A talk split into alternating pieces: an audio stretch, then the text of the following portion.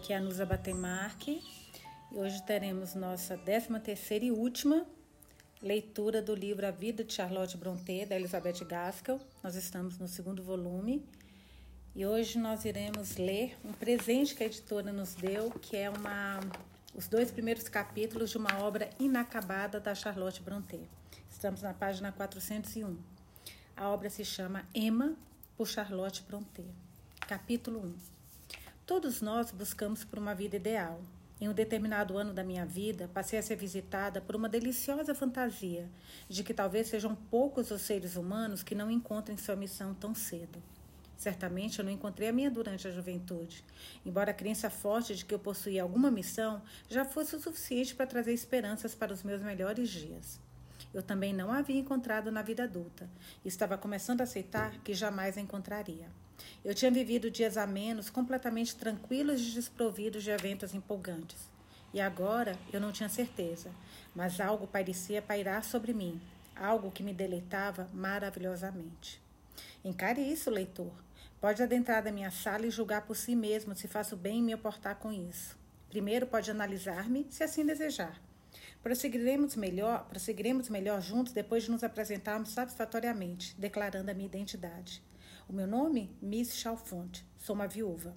A minha residência é agradável meu salário dispensa meu impulso de ser caridosa e receber boas visitas. Não sou jovem, mas ainda não sou velha. Não há nenhum cabelo branco em minha cabeça, mas seu brilho dourado se foi. As rugas ainda estão por vir, mas já quase me esqueci dos dias em que meu rosto estampava a flor da idade. Casei-me quando ainda muito nova. Por 15 anos vivi uma vida que, independentemente de suas dificuldades, não poderia ser chamada de monótona.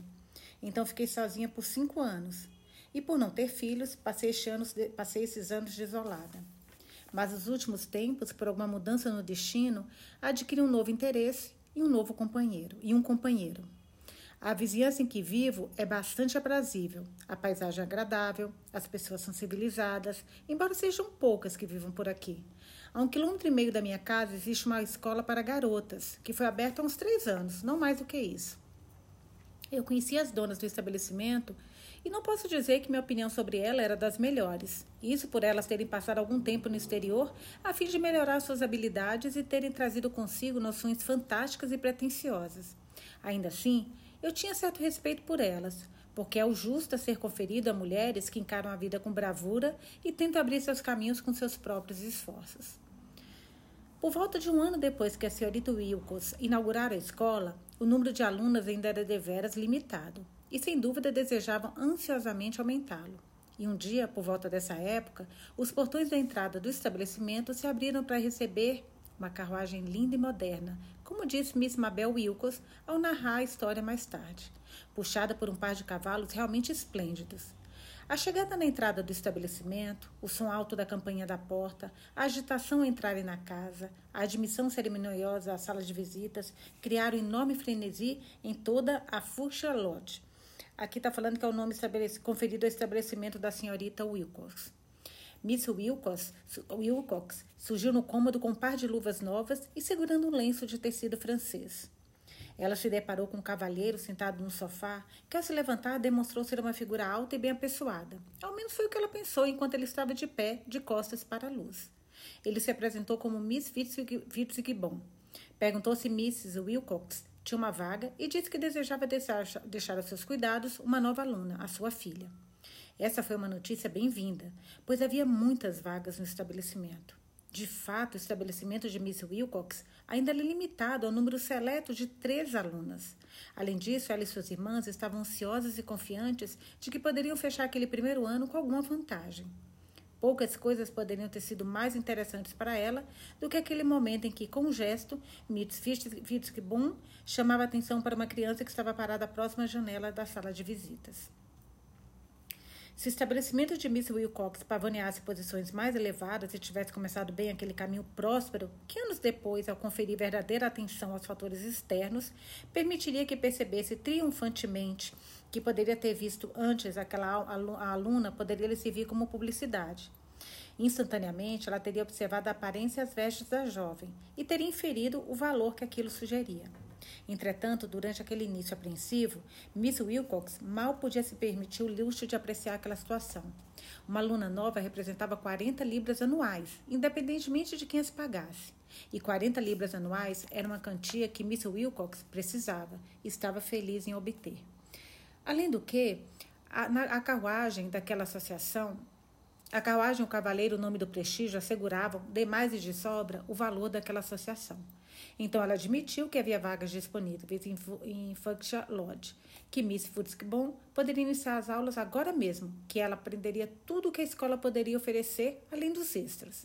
Em resumo, que ela seria a aluna mais cara e, consequentemente, a mais lucrativa que uma diretora poderia desejar. Tudo foi acertado como uma seda, de maneira suave e tranquila. Mr. Fitzgibbon não demonstrou o caráter duro e negociador de um homem de negócios, e pouco da inquietação precária de um profissional. Miss Wilcox julgou um verdadeiro cavalheiro. Tudo fazia com que ela tomasse o partido da garota que fora deixada sob sua guarda quando o homem partiu. E como nada poderia deixar de causar uma impressão ainda melhor, o endereço escrito no cartão só serviu para aumentar a satisfação de Miss Wilcox. Conway Fitzgibbon, escudeiro de May Park, no condado de Midland. Naquele dia, três decretos foram feitos em favor da nova aluna. Primeira, ela seria colega de quarto de Miss Wilcox. Segundo, ela iria se sentar ao lado de Miss Wilcox à mesa. Terceiro, ela faria caminhadas com Miss Wilcox. Em poucos dias ficara evidente que uma quarta cláusula secreta havia sido adicionada, de que Miss Fitzgibbon seria favorecida, agradada e protegida em todas as situações possíveis. Uma outra aluna de uma condição inferior, que antes de chegar ali em Foote Lodge passara um ano sob os cuidados das antiquadas senhoritas Sterling de Artwood, extraindo dela suas noções pouco realistas de justiça, resolveu tomar para si a tarefa de expressar sua opinião contra aquele sistema de favoritismo. As senhoritas Sterling, disse ela de maneira injudiciosa, nunca faziam diferença entre as alunas, por uma ser mais rica ou mais bem vestida do que as demais. Elas teriam desprezado tal atitude e sempre recompensavam as alunas de acordo com o comportamento para com as colegas e de acordo com a forma como performavam suas tarefas, não de acordo com a quantidade de vestidos de sedas, rendas e penas porque não devemos nos esquecer de que quando os baús de Miss Fitzgibbon foram abertos, foram reveladas vestes esplêndidas. De fato, eram peças tão ricas que, em vez de colocá-las nas gavetas do dormitório das alunas, Miss Wilcox mandou guardá-las no cômodo do imóvel em seu quarto. Além disso, ela arrumava sua predileta com as suas próprias mãos, colocando em um vestido acolchoado de seda, um chapéu com penas, uma pele de arminho, botas e luvas francesas.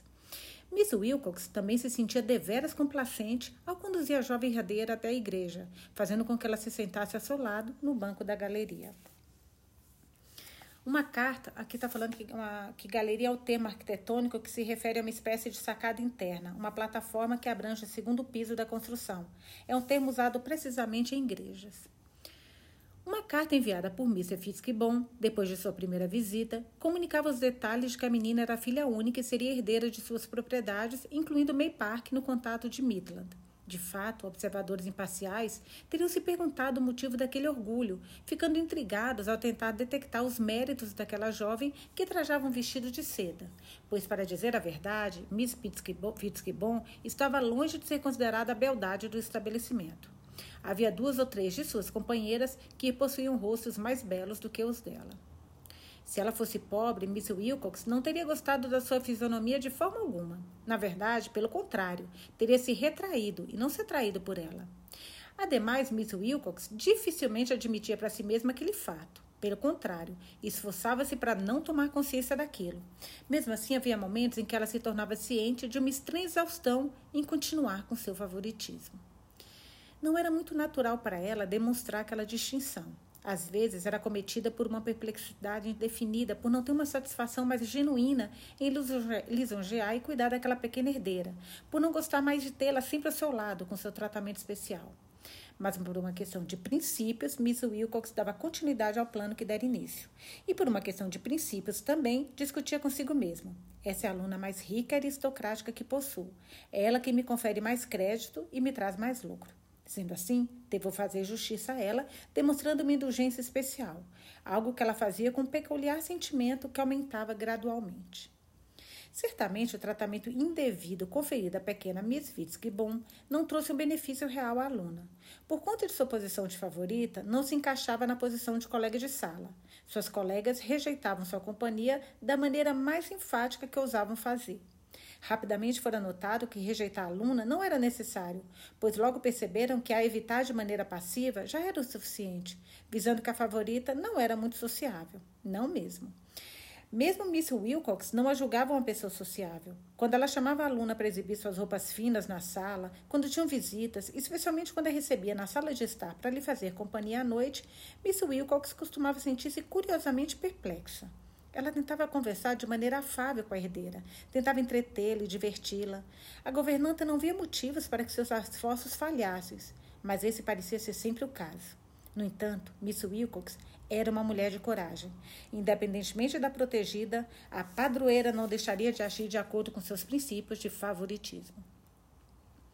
Uma favorita não possui amigos, e uma observação feita por um cavalheiro que visitou o estabelecimento por volta desta época e pôde observar Miss Fitzgibbon foi: Aquela criança parece completamente infeliz.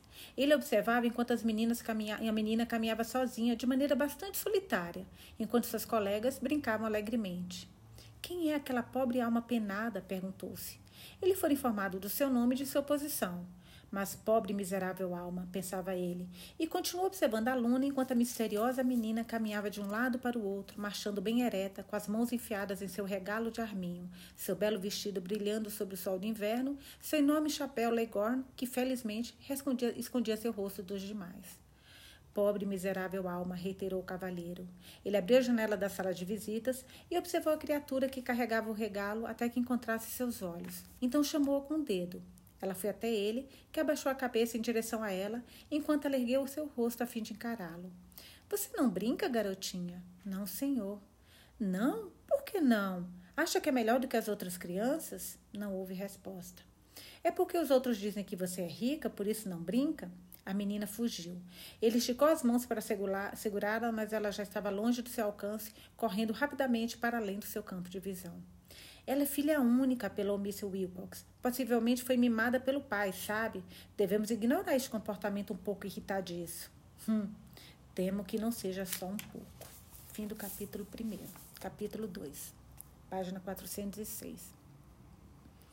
Mr. Elin, o cavalheiro mencionado no capítulo anterior, era um homem que ia para onde sentia vontade e, sendo uma pessoa fofoqueira e ociosa, gostava de ir para quase todos os lugares.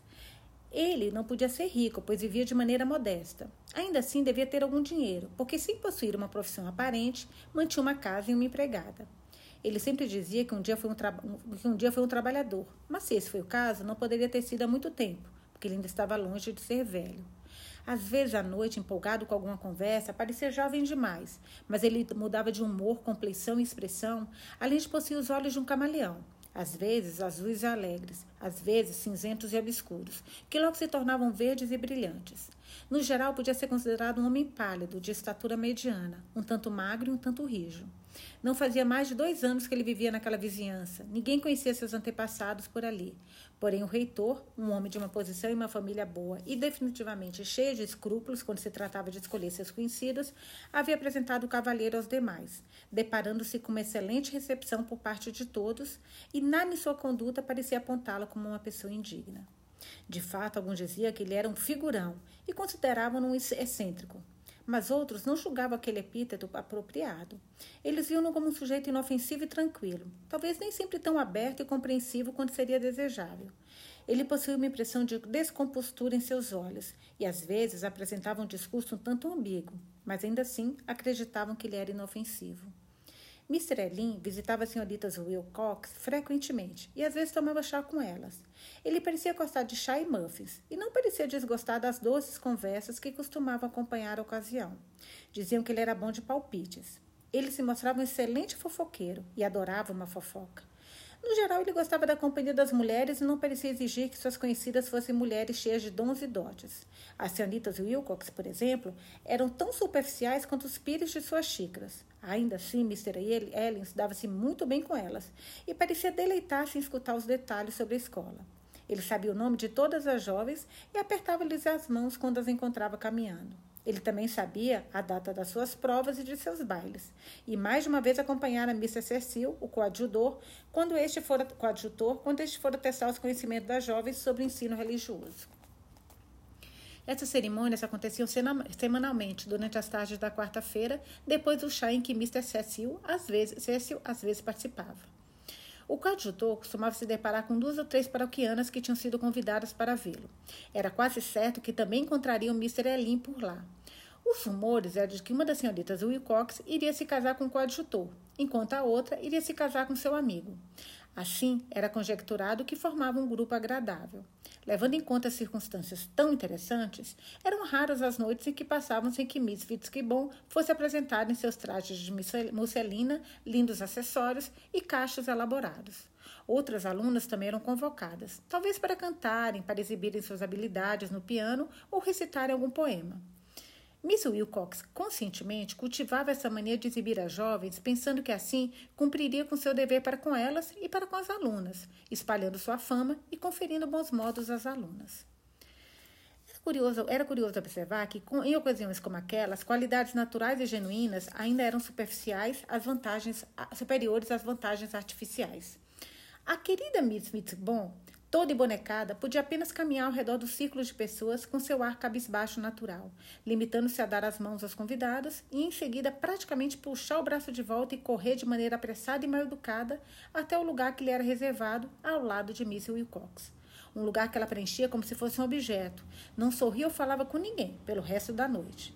Enquanto isso, algumas de suas colegas, como Mary Franks, Jessie Newton, etc., belas donzelas que chegavam com semblante convidativo e destemido, adentrando o recinto com um sorriso inofensivo de saudações e as bochechas coradas de prazer, faziam uma linda reverência à porta da sala de visitas estendiam as mãos de maneira amigável para os visitantes, que já eram seus conhecidos, e sentavam-se ao piano para apresentarem seus duetos, muito bem praticados, com uma prontidão inocente e prestativa que conquistava os corações. Havia uma garota chamada Diana, que foi é, aluna de Miss Sterling, que era uma jovem ousada e corajosa, muito amada e pouco temida pelos colegas. Ela tinha bons atributos, tanto físicos quanto mentais. Era inteligente, honesta e audaz. Dentro da sala de aula, ela franzia duramente o senho diante das pretensões de Miss Fitzgibbon, mas encontrava bondade em seu coração para suportá-la na sala de visitas. Certa noite, quando o coadjudor havia sido convocado para realizar alguma tarefa logo após o chá e não havia nenhum outro estranho presente no estabelecimento, além de Mr. Elin, Diana fora convidada para tocar uma melodia longa e difícil, mas que ela executava a tarefa com maestria. Ela ainda estava na metade de sua performance quando Mr. Elin, ao notar, talvez pela primeira vez, a presença da herdeira, perguntou se ela estava com frio. Miss Wilcox aproveitou a oportunidade para elogiar o comportamento inanimado de Miss Fitzgibbon, dizendo que era muito feminino, modesto e exemplar. Não há como saber se foi o tom de Miss Wilcox que denunciou quão longe ela estava de sentir aquela aprovação toda que expressara e o quanto ela disse aquilo, disse aquilo por achar que deveria e não porque julgava minimamente possível que qualquer um se encantasse com aquela pessoa que ela elogiava. Ou se foi Diana, com a sua natureza impetuosa, que teve um surto repentino de irritabilidade mas ela se virou em seu banco. Madame, disse Diana para Miss Wilcox, essa menina não merece tantas lisonjas. O comportamento dela não é nem um pouco exemplar. Dentro da sala de aula, ela está sempre distante, de uma maneira insolente. Eu detesto os ares dela. E não há nenhuma outra aqui que não seja tão boa quanto ou melhor do que ela, embora não sejamos tão ricas. Dizendo isso, Diana fechou o piano, colocou suas partiduras embaixo do braço, fez uma reverência e desapareceu. É estranho dizer isso, mas Miss Wilcox não respondeu nada. Diana sequer foi repreendida depois pelo seu surto. Miss Fitzgibbon já estava três meses na escola e é provável que a governanta já tivesse tido tempo de perder aquele êxtase inicial do favoritismo. De fato, conforme o tempo passava, esse mal parecia que iria se corrigir sozinho, e cada vez mais parecia que Miss Fitzgibbon recairia em seu devido lugar. Mas então, de uma forma provocada os amantes da razão e da justiça, ocorreu um pequeno incidente, fazendo com que sua insignificância assumisse um caráter artificial. Certo dia chegou uma enorme cesta de frutas como melões, uvas e pinhões, um presente de Miss Fitzgibbon para Miss Wilcox. E se foi pela jovem ter partilhado aquela cesta, ou por ter comido muito do bolo de aniversário de Miss Mabel Wilcox, o fato é que isso atacou o estômago de Miss Fitzgibbon, fazendo com que ela ficasse sonâmbula. Certa noite, ela aterrorizou, aterrorizou a todos ali na escola, causando um verdadeiro pânico ao passar pelos quartos, toda vestida de, branco, vestida de branco em seu pijama, gemendo com as mãos esticadas enquanto andava. Dr. Percy foi chamado e provavelmente sua medicação não funcionou, porque 15 dias depois do episódio, Miss Wilcox estava subindo as escadas no escuro e tropeçou em algo que ela achou ter sido gato, mas ao acender a luz, deparou-se com sua querida Matilda Fitzgibbon em posição fetal no, no chão azul e gelado, sem nenhuma luz em seus olhos semiabertos, sem nenhuma cor em seus lábios, além de estar completamente imóvel. Mas logo ela foi retirada daquele transe e parecia um tanto dispersa. Então, Miss Wilcox passou a ter uma boa desculpa para manter a jovem o dia todo sentada no sofá da sala de estar e ficar sempre a seu lado, mais do que nunca. Todos têm o seu dia, seja herdeiras privilegiadas ou governantas cheias do favoritismo. Em uma clara manhã de inverno, enquanto Mr. Elin estava sentado em sua poltrona durante o café da manhã, lendo seu jornal de Londres, um bilhete chegou para ele escrito confidencial e apressadamente. Este último sendo inútil, pois William Elin não fazia nada com pressa. Isso não fazia parte dele. Ele se perguntava como alguém poderia ser tolo ao ponto de ter pressa. A vida já era curta o bastante sem isso. Ele fitou o bilhete perfumado e de uma aparência feminina. Ele conhecia aquela letra. Pertencia a madame cujos rumores diziam ser dele. O solteirão apanhou um baú, tirou de lá suas tesouras, abriu o lacre e leu. Mr. Wilcox, Miss Wilcox envia seus cumprimentos a Mr. Ellis e ficaria verdadeiramente agradecida em vê-lo por alguns minutos se ele puder. Miss W precisa de um conselho. Ela explicará tudo quando encontrar com Mr. E. Mr. Elin terminou seu café da manhã tranquilamente, então, como era um belo dia de dezembro, com gelo pelas ruas, embora ainda fosse o dia sereno e o tempo não estivesse ruim, ele se preparou para o frio, apanhou sua bengala e partiu. Ele gostava de caminhar, o tempo estava plácido, o sol não era completamente inútil, o solo estava firme e levemente polvilhado pela neve. Ele fez o seu caminho mais longo que pôde, dando a volta pelos campos e veredas ventosas e desertas. Quando se deparava com uma árvore convenientemente posicionada, ele às vezes parava, apoiava as costas no tronco, cruzava os braços e contemplava os cenários, que a mulher mandou ele ir rápido, né? Se alguém o visse, os rumores diriam que ele estava pensando em Miss Wilcox. Talvez quando ele chegar a Fute Lodge, sua conduta nos informará se isso é verdade. Finalmente ele parou diante da porta e tocou a campainha. Ele foi admitido para dentro da casa e levado até a sala de estar, um cômodo menor e mais reservado do que a sala de visitas. Miss Wilcox estava ali, sentada à sua escrivaninha. Ela levantou-se com ar gracioso para receber sua vi visita. Aprendera a ter esse ar gracioso na França, pois frequentaram a escola parisiense durante seis meses, onde adquiriram um pouco de conhecimento da língua francesa, além de gestos e cortesias. Certamente não é impossível que Mr. Elin possa ter admiração por Miss Wilcox. Ela possui sua beleza, assim como suas irmãs, além de serem inteligentes e vistosas. Elas gostam de um tom azul petro vivo em seus vestidos e é raro não colocarem um laço cor de carmesim em algum lugar a fim de conferir um contraste. Geralmente são a favor de cores vibrantes como verde grama, violetas vermelhas e amarelos intensos, ignorando a harmonização das cores. Muitos que vissem Milce Wilcox sentada ali em seu vestido de lã merino e laço cor de romã pensariam que era uma mulher deveras agradável. Ela possuía traços comuns, um nariz um pouco pontudo, lábios um pouco finos, uma boa compleição e um cabelo ruivo claro. Era bastante empresarial, bastante prática, nunca na vida se deparara com sentimentos ou pensamentos refinados. Ela era completamente limitada, respeitável e autossuficiente. Também possuía um olhar frio e olhos preeminentes, uma pupila grande e rasa que nunca se alterava. Sua íris era é clara, era clara, assim como seus cílios e suas sobrancelhas. Miss Wilcox era uma pessoa deveras correta e decorosa, porém não sabia ser delicada ou modesta, porque era naturalmente destituída de sensibilidade. Sua voz, quando falava, não possuía vibração, seu rosto era sem expressão, e seus modos não possuíam emoção. Jamais na vida corara ou tremera. O que posso fazer pela senhorita? perguntou Mr. Alinha, aproxima, aproximando-se da escrivaninha e colocando uma cadeira ali ao lado. Talvez o senhor possa aconselhar-me, respondeu ela. Ou talvez possa conferir-me alguma informação. Sinto-me intrigada e realmente temo que não esteja, não esteja nada certo. Onde e como? Reformularei, se possível, prosseguiu a dama. Mas como começar? Ambos se aproximaram da lareira e ela recomeçou. Sabe que o Natal está próximo? Ele assentiu. Bem, Há uns 15 dias eu escrevi uma carta, como de costume, para os familiares das minhas alunas, notificando a data que entraremos em recesso e pedindo que informem, caso desejem, que alguma aluna permaneça aqui durante esse período. Recebi respostas rápidas e satisfatórias de todos, com exceção da carta enviada para Conway Fitzgibbon, escudeiro de May Park, no condado de Midland. O pai de Matilda Fitzgibbon, sabe? O quê? Ele não quer que a filha volte para casa? Voltar para casa, meu caro senhor. Escute o que eu tenho a dizer. Duas semanas se passaram durante esse período. Esperei diariamente por uma resposta e não veio nenhuma. Eu fiquei irritada com o atraso, visando que pedi por uma resposta rápida. Nesta mesma manhã, eu tinha decidido que escreveria novamente quando adivinham que o correio me trouxe. Bem que eu gostaria de saber. A minha própria carta. E com intimação, mas leia por você mesmo. Ela esticou para Mr. Ellen, Elin um envelope, ele apanhou a carta e o papel que veio junto e continha algumas linhas escritas apressadamente que diziam brevemente que não existia um local chamado May Park no condado de Midland e que ninguém nunca ouvira falar de um escudeiro chamado Conway Fitzbon por lá. Nossa! Ao ler isso, Mr. Elin arregalou levemente os olhos. Eu jamais pensei que seria tão grave assim, disse ele. O quê? O senhor achou que havia alguma coisa grave? Suspeitava que houvesse algo de errado? Honestamente, eu mal sei dizer o que eu pensava ou suspeitava. Mas que estranho não haver um lugar chamado May Park.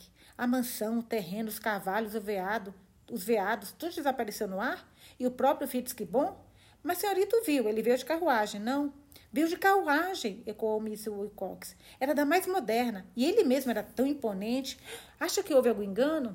Certamente deve ter havido algum engano, mas quando for corrigido, não creio que Fitzgibbon ou todos em May Park estará muito disponível para a conversa.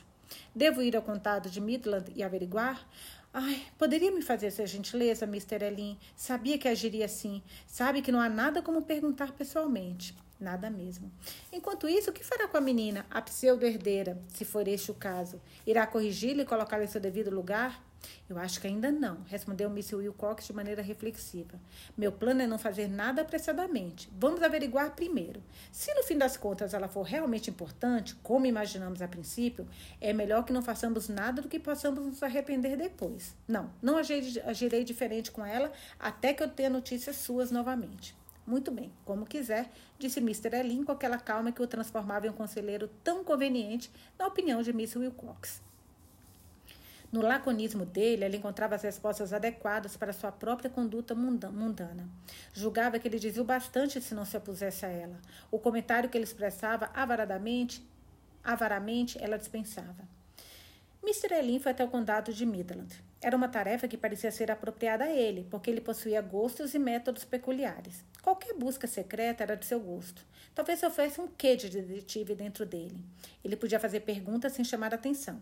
Seu rosto plácido nunca parecia inquisitivo, e seus olhos insones não revelavam sua atenção.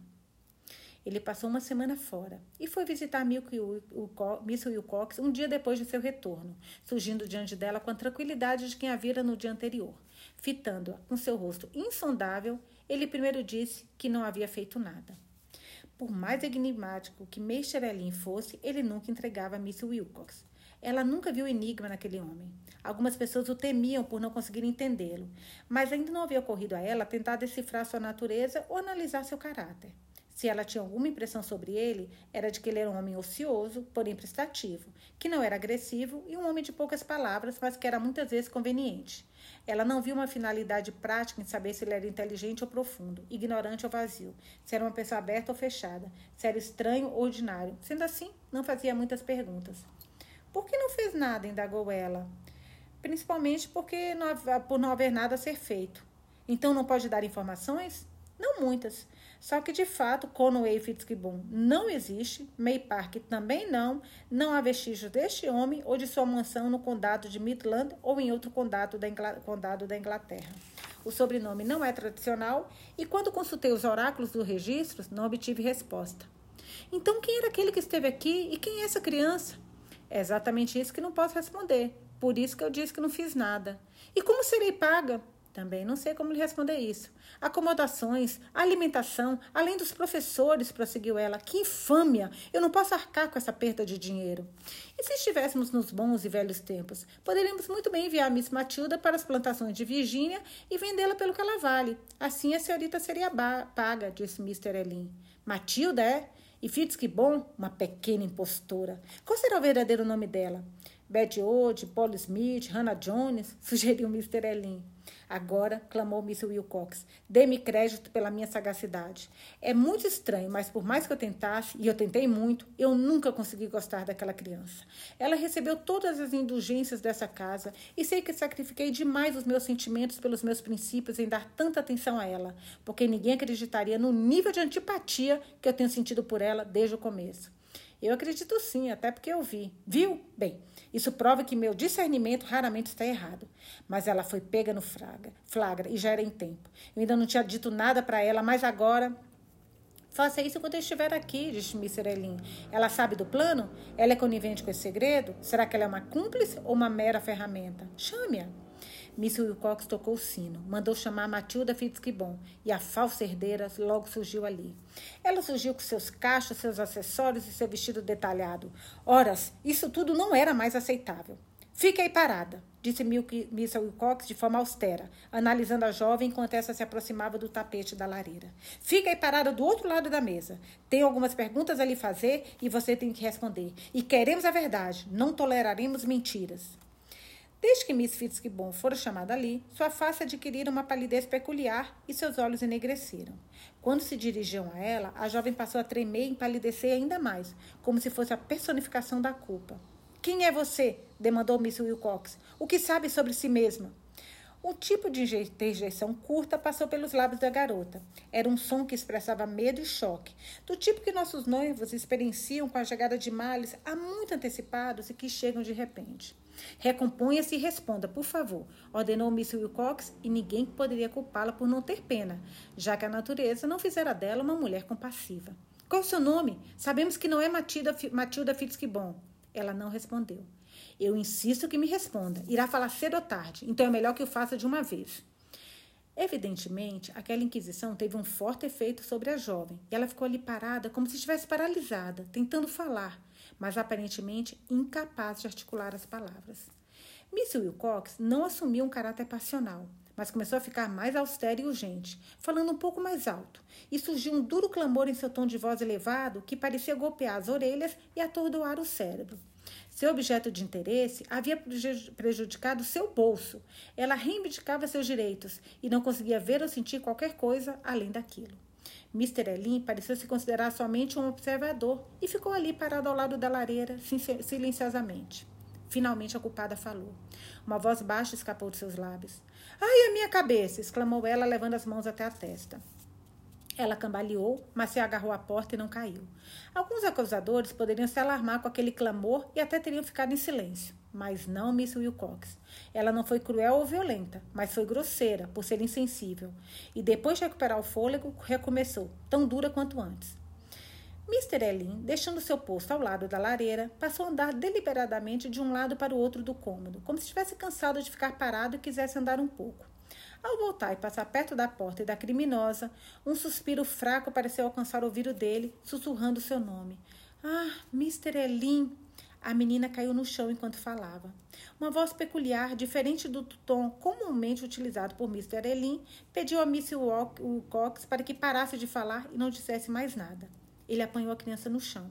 A jovem parecia transtornada, mas não estava inconsciente. Apoiada na lateral de Mr. Elin, ela recuperou o fôlego e depois de alguns minutos, depois de alguns minutos, a garota ergueu os olhos, ergueu os olhos para ele. Venha, minha pequenina, não tema, disse ele. Repousando a cabeça nele, gradualmente ela começou a melhorar.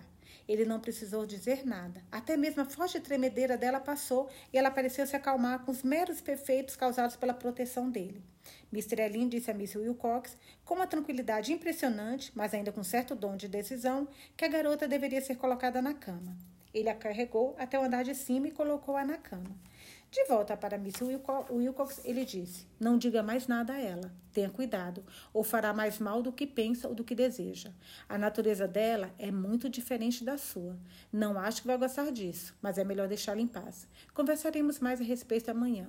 Deixe que eu irei questioná-la. Ai, gente, acabou. Segundo... Meu Deus, esse livro devia ser maravilhoso.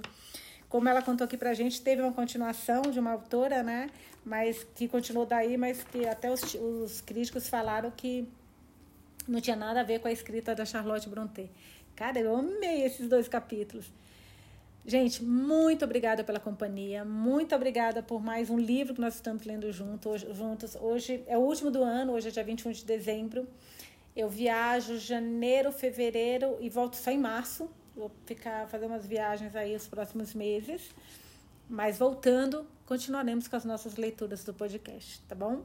Um abraço em todos, Feliz Natal, ano, que o ano de 2023 seja espetacular para todo mundo. Até a próxima.